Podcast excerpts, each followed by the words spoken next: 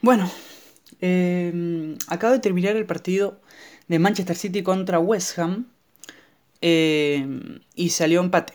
Eh, bueno, West Ham, Manchester City, jugamos en el London Stadium, pero claro, no estoy haciendo este podcast por cualquier cosa. Obviamente ustedes ya saben cuando hago uno eh, por un partido en especial es porque algo me movió de ese partido a hacerlo, obviamente. Eh, y esta es una acción para eso. Ha- Hablo eh, siempre apenas termina el partido para que mis emociones y toda la euforia que tengo después de ver el partido estén más, eh, estén mejor, ¿no? Más, mejores pesadas, ¿no? En el podcast. Y aparte voy a tener una, una banda de más cosas para decir que cuando lo hago un día después, ponele. Tengo acá toda la plantilla del Manchester City, las estadísticas, la, la plantilla de West Ham, todo. Eh, y, de primero, eh, la verdad que estoy mm, bastante, bastante enojado. Aunque no se me note, la verdad, porque mm, puede ser que no se me note. Eh, pero estoy bastante, bastante enojado. Salió 1 a 1 el partido. Eh, podría haber quedado 2 a 1 a favor de o 1 a 2 a favor de Manchester City, pero igual hubiese hecho este podcast. Eh, estoy cansado, chicos. Estoy cansado. Estoy cansado de ver a este Manchester City, la verdad. Estoy pero cansadísimo. Eh, este Manchester City no es ni, ni la mitad del Manchester City de los 100 puntos o de los 98 puntos. Pero ni la mitad, ni la mitad es este Manchester City. Eh, Guardiola, no sé, a ver, voy a decir una, una cosa quizás eh, muy precipitada, ¿no? Ahora mismo, pero yo creo que eh, Guardiola, si sigue así, no sé, y lo digo expresamente, no sé si llega a enero. Eh, lo digo y no tengo problemas. No sé, no sé si va a llegar a enero, ni siquiera, ni siquiera a junio, ni siquiera a, a la temporada que viene. No, a enero, no sé. Si sigue así el Manchester City, no lo creo. Eh, y si sigue, y si o sea, si sigue Pep y sigue así el Manchester City, sería un error enorme de la directiva. ¿Por qué digo esto? Yo puedo contar la cantidad de partidos que jugamos como este. Como este, ¿cómo, no? Eh, con. ¿Por qué con posesión? Porque tuvimos el, 60 el 70% de la posesión, básicamente. 69,9, 70%. Eh, 70% de la posesión. Es un montón, es un montón, obviamente. ¿De qué nos sirvió la posesión? De nada. ¿Por qué? Ahora les voy a mostrar los tiros. Tiros totales, 6 del West Ham, 2 al arco, un gol. Tiros del Manchester City, 14, 7 al arco, un gol. ¿Por qué se da esto? ¿Por qué se da esto?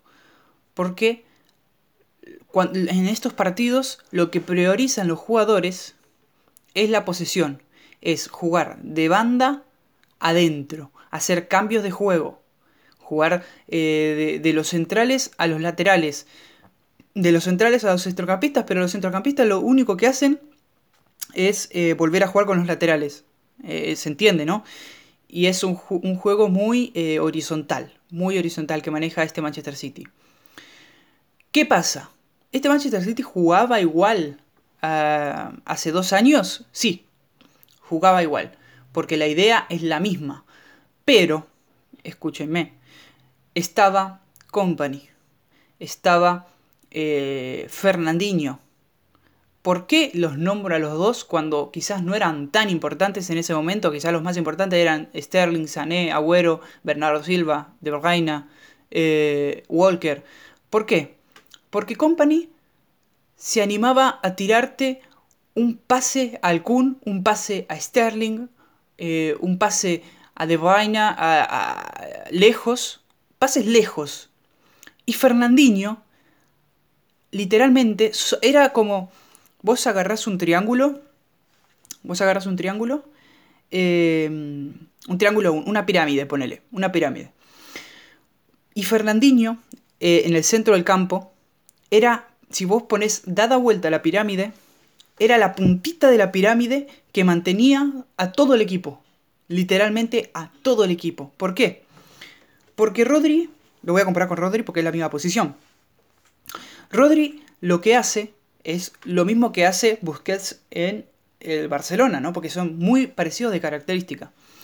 Rodri, eh, lo que hace es eh, en el uno contra uno mantener la marca, pero le cuesta girarse. Le cuesta, pero horrores girarse. Muchísimo. Es lento, es lento. Rodri es lento. Y eso ya lo sabíamos, ya lo sabíamos. Y es muy, muy, muy horizontal. Pero muy horizontal. Eh, al, término que Rodri pocas veces lo vas a ver poner un pase a Sterling, poner un pase a, a, este caso Marés, poner un pase a Agüero. Y en el caso de Rodri le va a poner un pase a Walker, le va a poner un pase a Cancelo o Mendy, el que esté en el lateral izquierdo, le, va, se la va a pasar a la defensa. Eh, en cambio, lo que hacía Fernandinho, cuando salía el Manchester City de abajo, cuando no teníamos eh, esa explosividad, Fernandinho lo que hacía era, los centrales se la pasan a Fernandinho para que Fernandinho avance, pero vertical, eh, no horizontalmente. O sea, no en diagonal, pero casi horizontal, como, hace Rodri. Rodri muchas, veces también hace eso. Va unos pasos, pero medio horizontalmente, yendo hacia arriba, pero en diagonal a la izquierda, ponele. Pero muy en diagonal, casi horizontalmente. Eh, pero Fernandinho lo que hacía era irse derecho. Irse derecho, entonces la marca, la marca eh, de Fernandinho, todos los jugadores del otro equipo pensaban que la iba a pasar en algún momento. Y no, entonces Fernandinho llegaba en algún momento a 5 metros del área. A 5 metros del área se la pasaba a, yo que sé, a los extremos, algún extremo, o a De Bruyne, y, eh, o le pegaba a De Bruyne, o, metía otro pase al medio para Agüero, o se la jugaba a los extremos y metía un centro, o hacía una jugada a él y le pegaba de afuera. Y ahí ya teníamos muchas posibilidades, pero eso Rodri no lo hace, no lo va a hacer nunca tampoco. Entonces yo digo, Rodri es muy bueno, ¿eh? Rodri es muy bueno, pero no creo que esté hecho para la Premier League. Eh, por eso mismo, porque, y menos para Manchester City, obviamente. Porque eh, lo que el Manchester City al final necesitaba era un, jugador como eh, Fernandinho, era un canté, un Canté podría haber fichado al Manchester City y hubiese sido 15.000 veces mejor que el fichaje de Rodri. Podría haber fichado un Fabiño mismo, eh, que también es muy parecido a, a Fernandinho. Eh, y muchos otros jugadores así. No hay tantos ahora mismo en el panorama, pero sí hay. Los que están son muy buenos en lo que hacen. ¿Se entiende? Eh, entonces yo creo que mm, por eso mismo porque Guardiola eh, esté... Si se dan cuenta, mira, eh, siempre en Manchester City en partidos importantes lo que hace es cuidar a Rodri, ponele.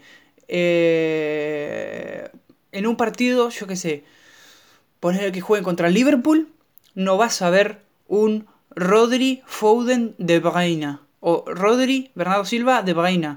No, no vas a ver una alineación así. En cambio, si usted estuviese Fernandinho, no tendría problema Pep Guardiola de poner así, porque Fernandinho hace la, eh, lo que tendría que hacer Gundogan, porque ese es el respaldo de Rodri.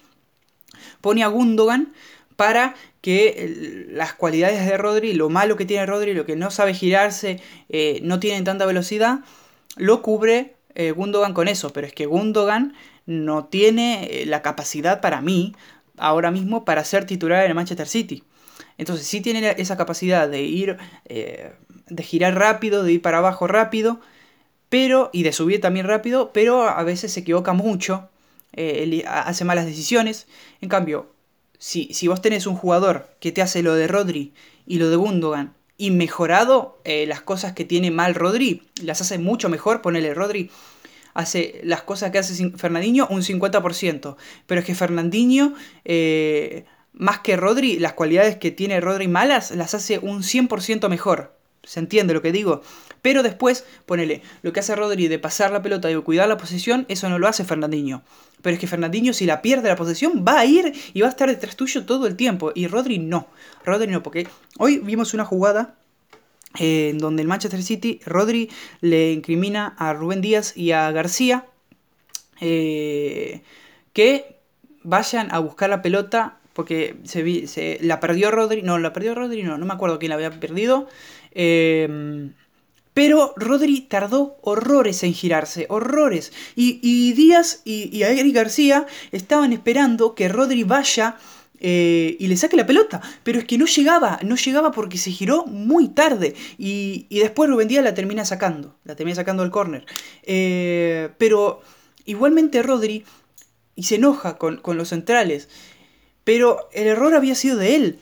en una jugada, Fernandinho así, Fernandinho se gira rápido se gira rápido y va al corte, aunque no lo haga bien, aunque sea falta, pero va al corte. En cambio, Rodri tarda un montón en girarse porque estaba de espaldas, tarda un montón. Los centrales ya estaban esperando eh, que Rodri vaya al corte, no va al corte porque no llega, eh, no llegó ni siquiera a tocarlo con el brazo, ni siquiera a tocarlo con el brazo llegó Rodri. Eh, y bueno, y después tira al centro y bueno, Rubén Díaz se tira al piso y la saca. Pero ese es el tema. El tema es que no puede ser que dependamos eh, de Rodri en el mediocampo. En el mediocampo, más que nada, en los contraataques.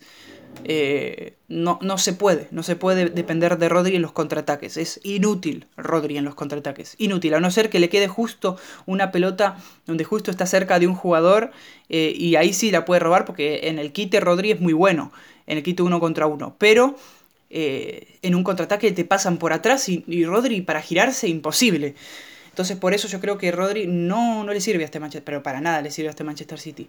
Eh, de hecho, para mí lo tienen que vender lo más rápido posible, lo más rápido. Eh, yo qué sé, vendérselo a Barcelona, que ahí sí serviría, porque también es un juego más lento. Pero Manchester City no sirve. Y si sigue, es obviamente por Pep Guardiola. Y por eso yo creo que Pep Guardiola, si sigue así, tendría que irse en enero. Eh, y si iría en enero, o quizás él mismo diría, si, si el Manchester City está décimo en diciembre o en enero, eh, ya les digo yo que Guardiola se va a terminar yendo, se va a terminar yendo él mismo. Eh, aunque yo creo que esta temporada sí se va a terminar yendo Guardiola esta temporada, al final de temporada, sí creo que se va a terminar yendo Guardiola. Y el Manchester City, para mí, va a fichar a Nagelsmann. Y lo digo ahora mismo, porque yo creo que es así. Porque mm, eh, los, el presidente del Manchester City eh, le gustan los entrenadores que están en, la moda, y los entrenadores que lo están haciendo bien con muchos equipos, que, que se fija mucho en los jugadores que la, y la, gente que la está rompiendo en muchos equipos, ¿no? en los equipos de Europa. Y yo creo que Nagelsmann va a ser el elegido por el Manchester City porque después no veo a otro más eh, dirigiendo ahora mismo al Manchester City, a no ser que... Es que no sé...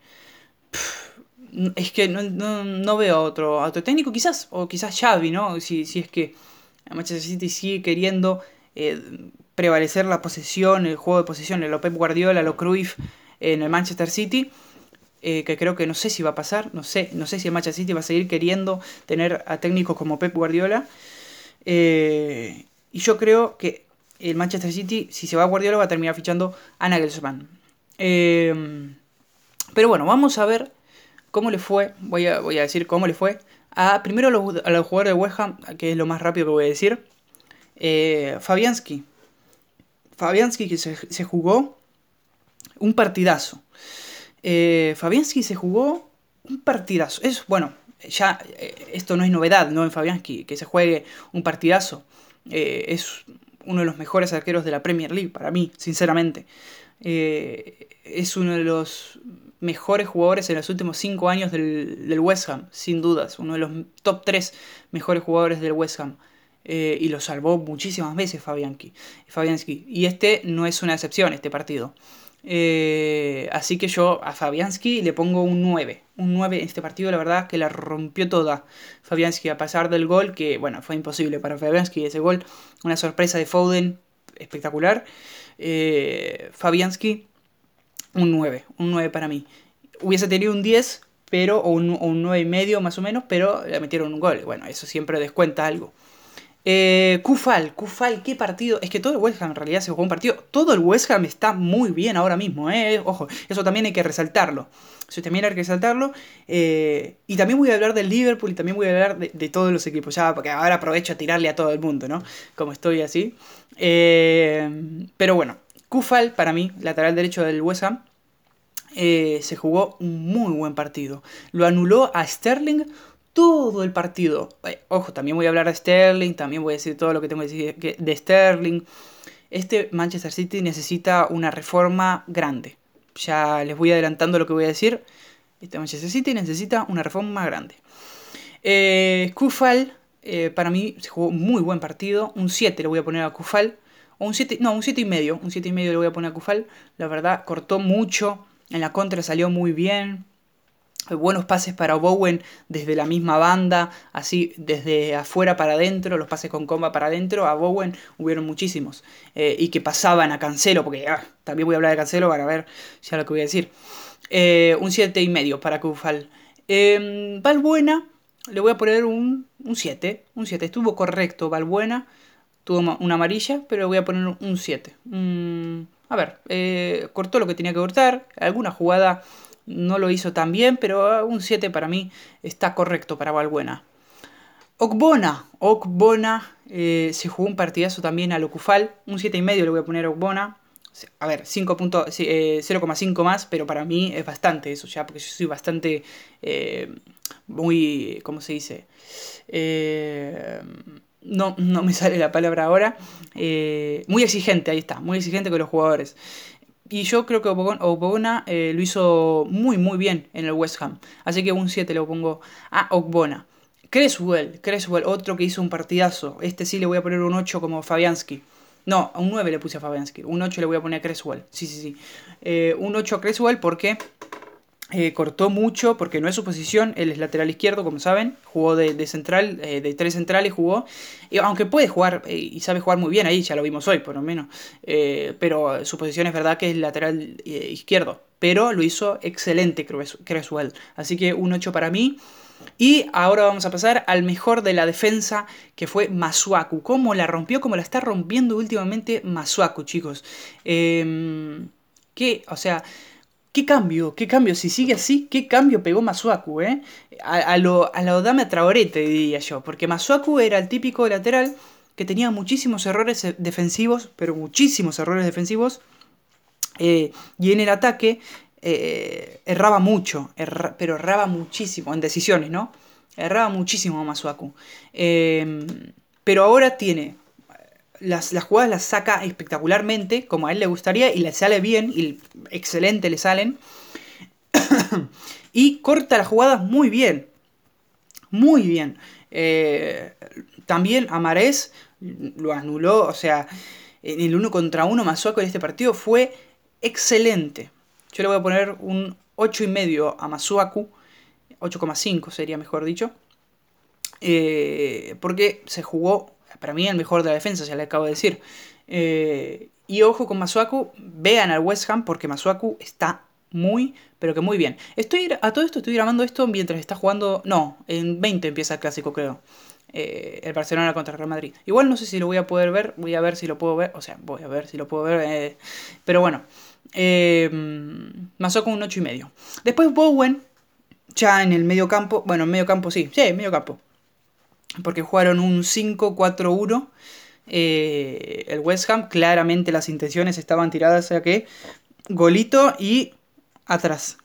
Como siempre, obviamente, los equipos de David Moyes, Moyes no, David Moyes, eh, cuando están, usan esta alineación y encima con eh, los jugadores que puso, porque Masuaku es muy de corte, muy físico, Creswell también, Ogbonna, más de lo mismo, Valbuena y Kufal, obviamente. Después está Susek, Rice, Fornals, Bowen, jugadores que son muy, eh, o sea, defienden bien, o sea, aunque ponerle Bowen y Fornals atacan mejor de lo que defienden, es que igualmente saben defender. y Bowen yo le pongo, hizo mucho daño Bowen por la banda izquierda, algunas jugadas no le salieron porque estaba Ruben Díaz. Eh, lo digo así porque es la pronunciación correcta, Ruben Díaz. Eh, pero bueno, eh, yo creo que Bowen hizo un muy buen partido, así que voy a poner un 7 y medio a Bowen. No hizo tanto peligro, pero sí por la banda creó varias oportunidades. O sea, fue bastante, ¿cómo se dice? revulsivo, podría decirse. Sí, revulsivo bastante peligroso, pero por la banda izquierda. Después no algunos centros no le salieron, pero un 7,5 yo le pongo a Bowen porque Cancelo no lo pudo parar a Bowen ni a Kufal. Eh, a nada pudo parar eh, Cancelo, la verdad. Eh, al lado de Bowen estaba Susek, que jugó un partido discreto. Un partido discreto, pero más que nada porque él buscaba siempre en el ataque. Estaba siempre en tercera línea o en segunda línea. Y el West Ham no estaba para jugar en segunda línea en el ataque. Era el West Ham, si es en el ataque, vamos con todo lo que tenemos a meter gol y ya está. No, no vamos a buscar un jugador pase atrás y gol. No, vamos a tirar al arco siempre que queramos. Entonces por eso Susek no tuvo tanto eh, protagonismo en ataque. Y después en defensa eh, tampoco tuvo tanto protagonismo porque eh, Obona, Balbuena, Kufal se adelantaban siempre. Se adelantaban siempre a sacársela a los jugadores y lo hacían perfecto. Eh, por eso digo eso. Y para mí Susek tampoco pudo ser tanto, así que yo le voy a poner un 7, un 7. No lo voy a bajar del 7, la verdad. A lo de Susek estaba Rice. Eh, que ese también se hizo un partido. Eh, en general, el, centrocampo del, del, West Ham, el centrocampo me refiero a Rice y a Susek nada más. Después están los dos medio extremos volantes, como se lo quiere llamar, que está un Bowen y Fornals, pero el mediocampo es Rice y Susek. Y Rice para mí también jugó un partido bastante discreto, no lo nombraron tanto. Y ese sí creo que jugó, no jugó uno de sus mejores partidos, así que yo voy a poner un 6,5 a Rice, el peor, quizás, sí, el peor del West Ham este día. Pero igualmente jugó, eh, si Rice estaba, o sea, si, Rice tenía alguna, seguramente la clavaba o hacía un pase espectacular. Em, pero eh, un partido discreto de Rice, un 6,5. Eh, después por la izquierda jugó Fornals Fornals, eh, que jugó un partidazo. Jugó un tremendo partidazo. Eh, bueno, esto me olvidé decirlo antes, porque acabo de ver quién había hecho la asistencia a Mijael Antonio, que obviamente metió el gol. Eh, y era Cufal, así que imagínense el partido que hizo Kufal. Fue muy bueno, ya les digo, obviamente. ¿eh? Eh, fue muy bueno el partido de Kufal. Y por eso le puse. No, le puse menos nota a Bowen, creo que. No, un 7,5 le puse, ¿no? Le voy a poner un 7 porque le puse un 7,5 a Kufal. Le cambio a 7. Eh, pero quería aclarar esto de Bufal, de Kufal, digo. tiró el centro para que vean que Bowen tampoco tuvo tantas arriba, ¿no? Para tirar el centro y todo. Porque estaba Kufal, que la rompió más. Fornals. Estamos hablando de Fornals jugador muy técnico, jugador que espera los momentos precisos para hacer lo que tiene que hacer. Eh, ponele, eh, cuando Walker, Walker se lanzaba a Fornals, pero se lanzaba y iba, no a quebrarlo, ¿no? Pero sí a sacar la pelota con todo. Y Fornals tranquilito lo hacía, se la pasaba a Rice, eh, o a Creswell o a Masoaku, o hacía un cambio, un cambio de frente para Kufal, de hecho. un jugador muy bueno, muy técnico, muy bueno Fornals. Eh, tuvo algunas, eh, bueno, de hecho tuvo una que estaba bien habilitado y no se la pudo picar bien a Ederson.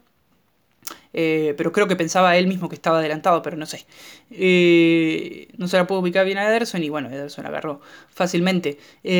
así que le voy a poner un 7,5 a Fornals.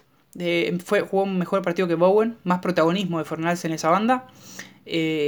porque Masuaku básicamente lo que hacía no era irse por la banda, era cuando tenía la pelota se iba al medio, se iba al medio, cuando el, West Ham tenía la pelota se iba al medio y le dejaba a Creswell esa banda.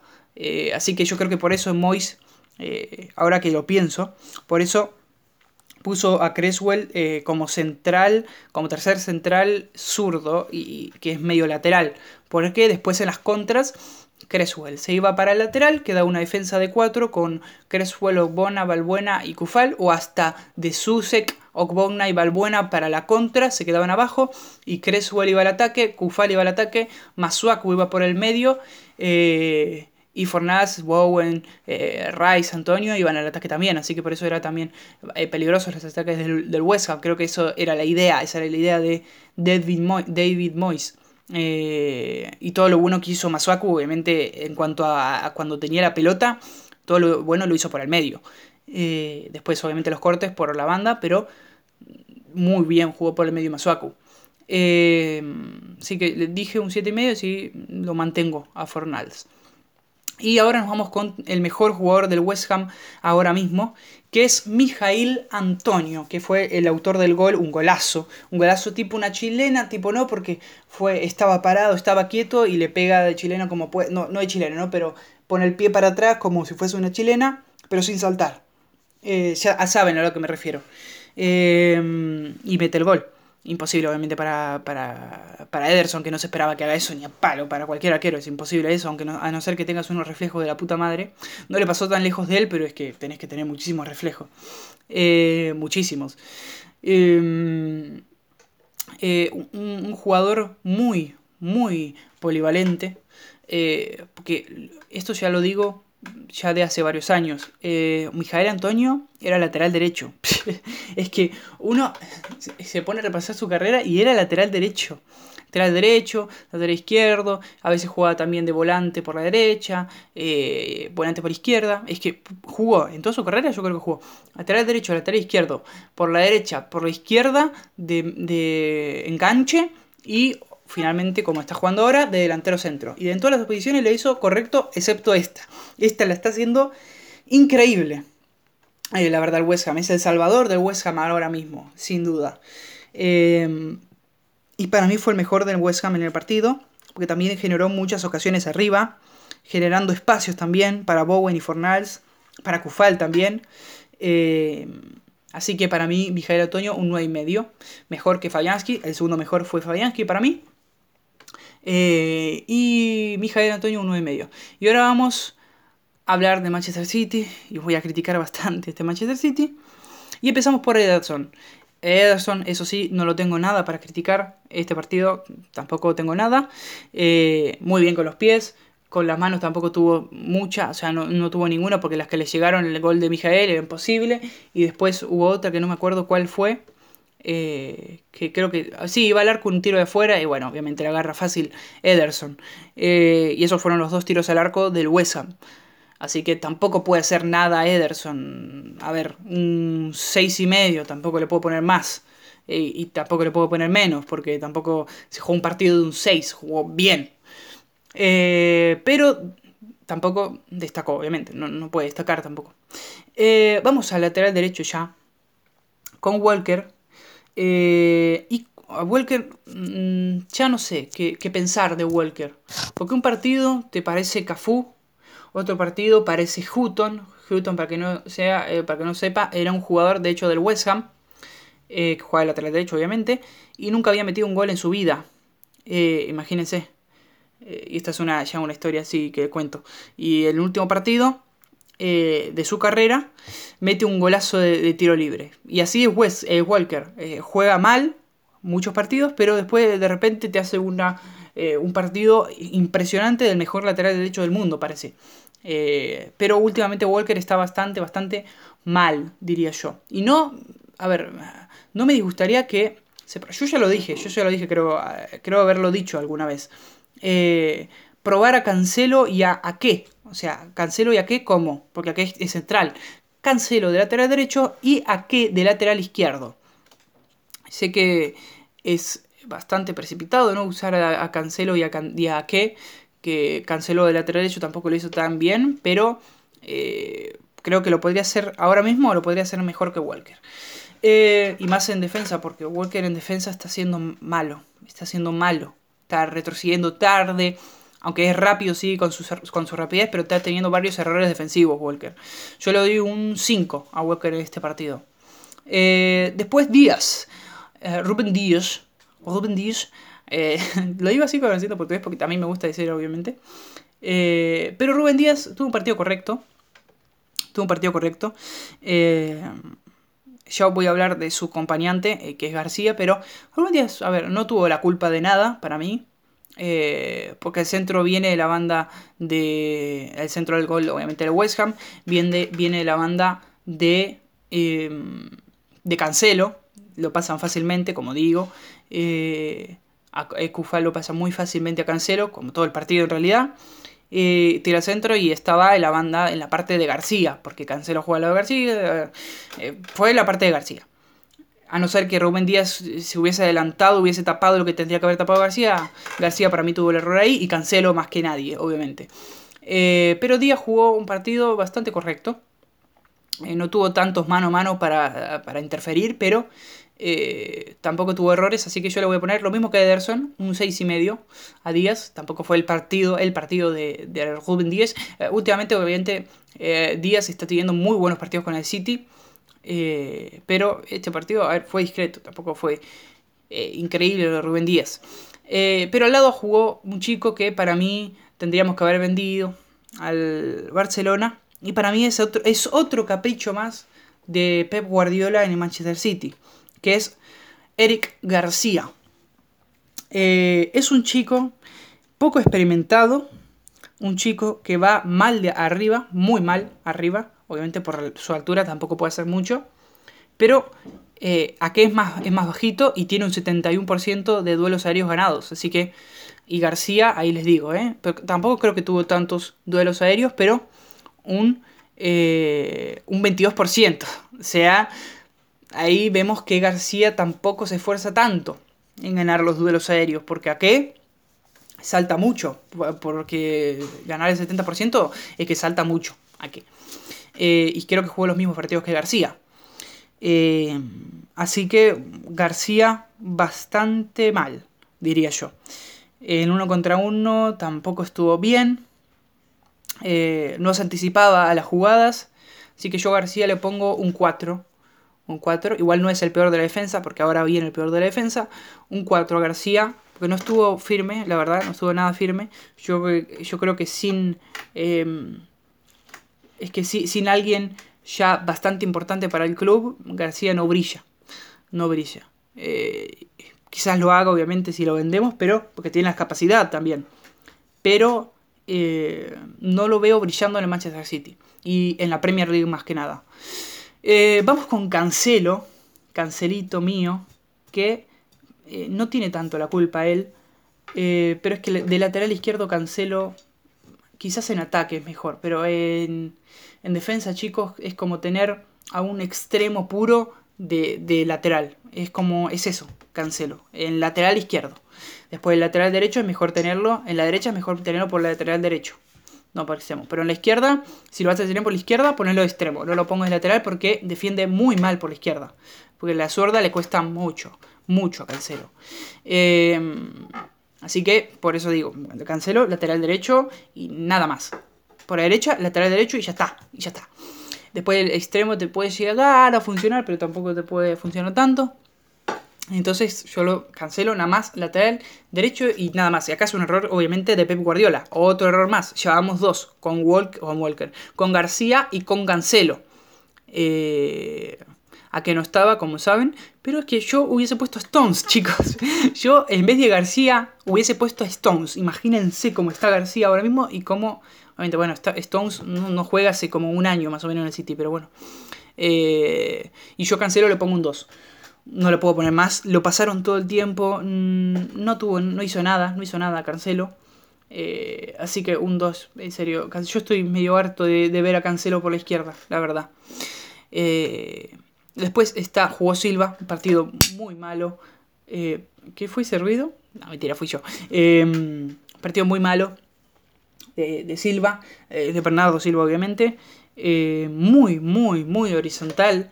Eh, no como los partidos anteriores que sí habían sido buenos, que era bastante vertical, bastante, pero ahora muy, muy horizontal, muy discreto, malas decisiones de Silva, un 5 le voy a poner a Silva.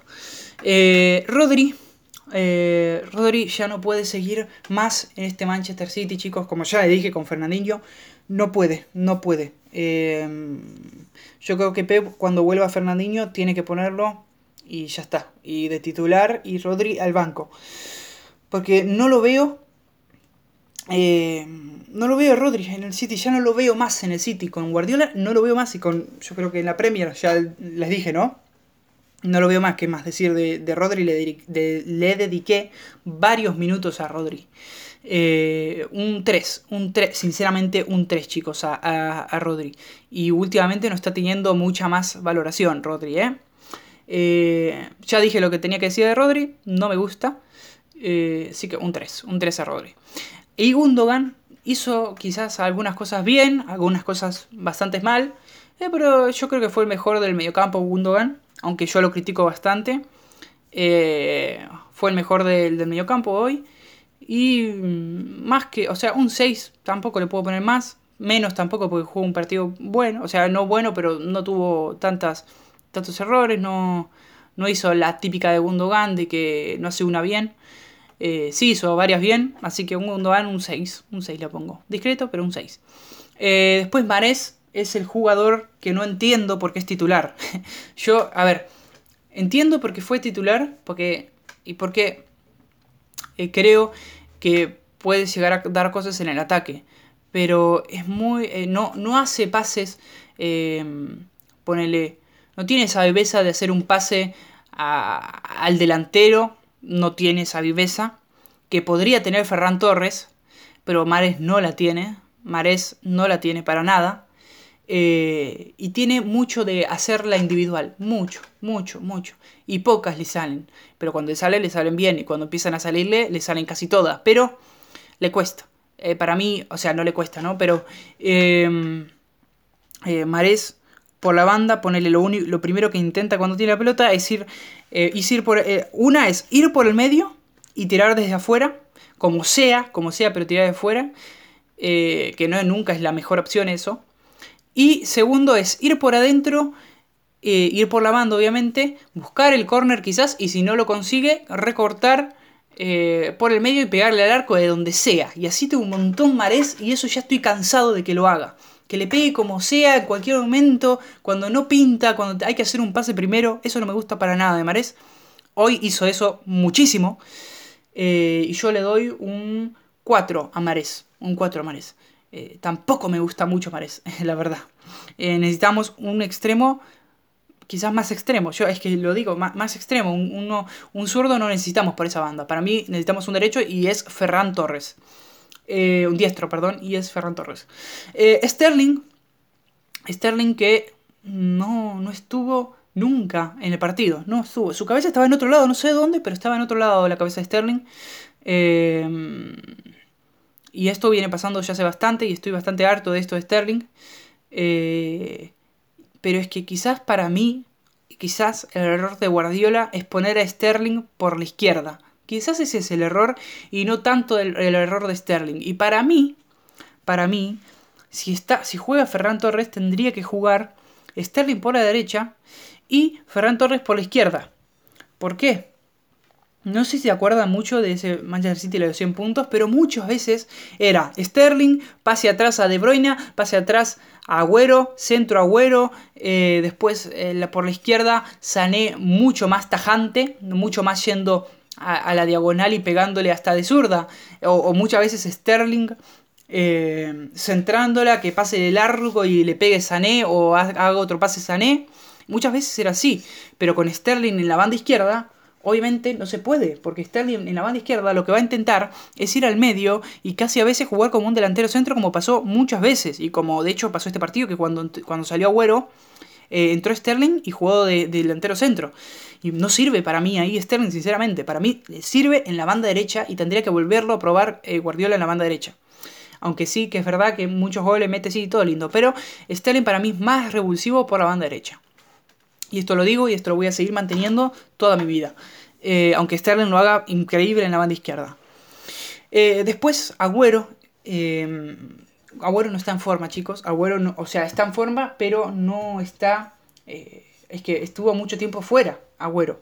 y no está para jugar 90 minutos, Agüero. Está muy desenchufado del juego del Manchester City.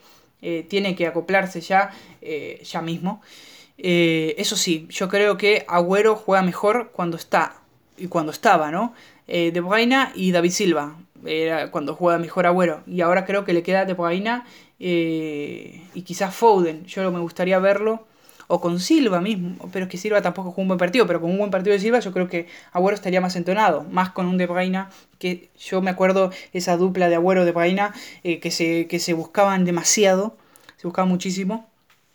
Eh, y me gustaba esa dupla. Y ah, dicho esto, empezó el partido de Barcelona contra el Real Madrid y yo me lo estoy perdiendo.